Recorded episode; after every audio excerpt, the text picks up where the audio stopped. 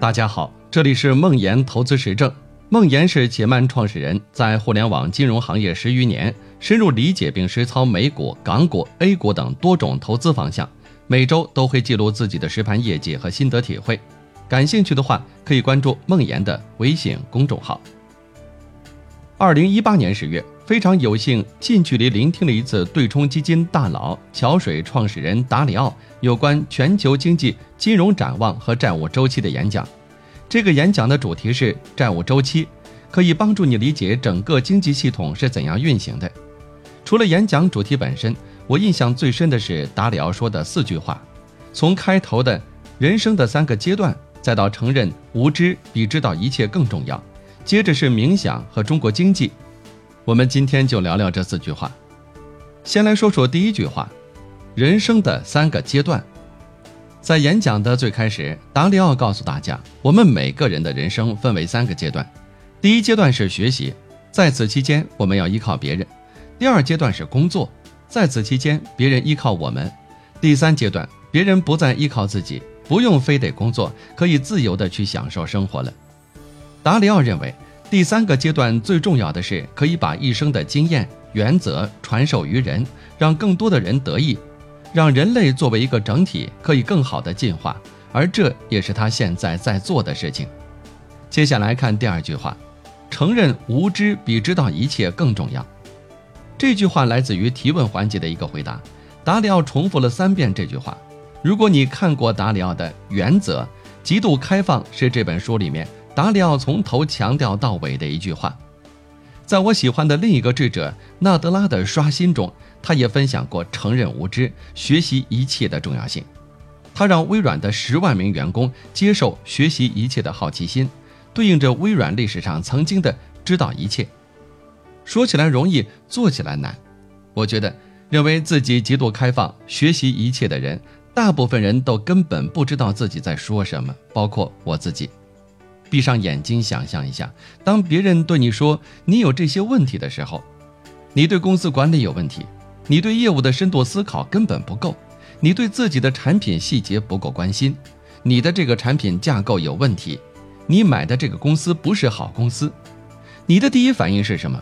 是发自内心主动的希望引导这个人把他的理由说出来，从而帮助自己找到盲点，找到进步的契机，还是应激的被动的找出各种逻辑，试图去说服对方，逞口舌之快，保全自己的面子？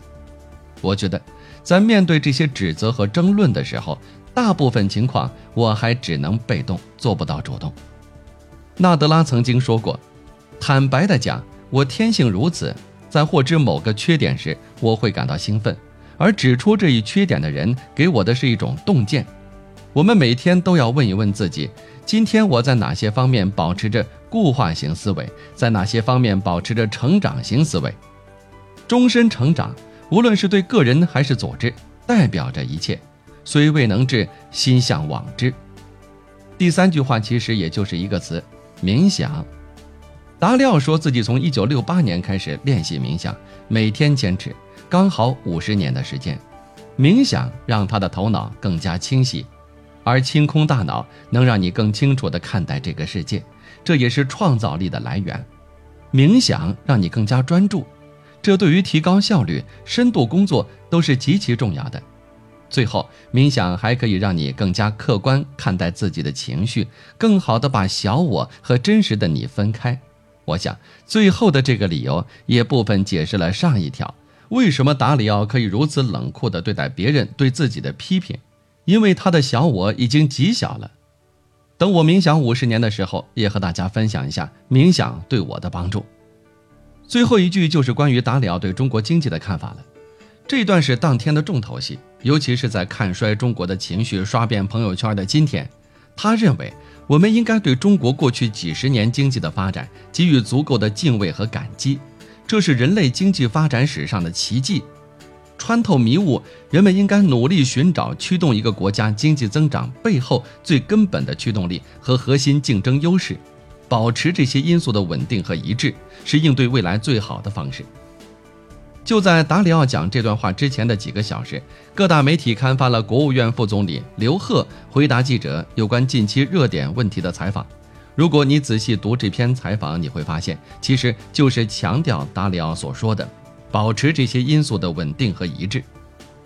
中国有句话叫“灯下黑”，当我们身处一个组织，小到公司，大到国家，很多时候容易陷入细节，看到各种当下的问题，而忽略了一个组织自己独特的底层的驱动因素。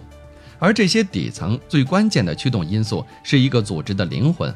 是它能否长期成长的核心。如何既能见微知著，又能穿越迷雾？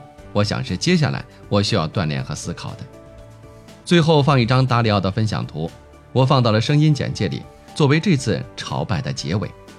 他对中国的未来充满信心，我感受得到他的真诚。我相信他，我也相信中国。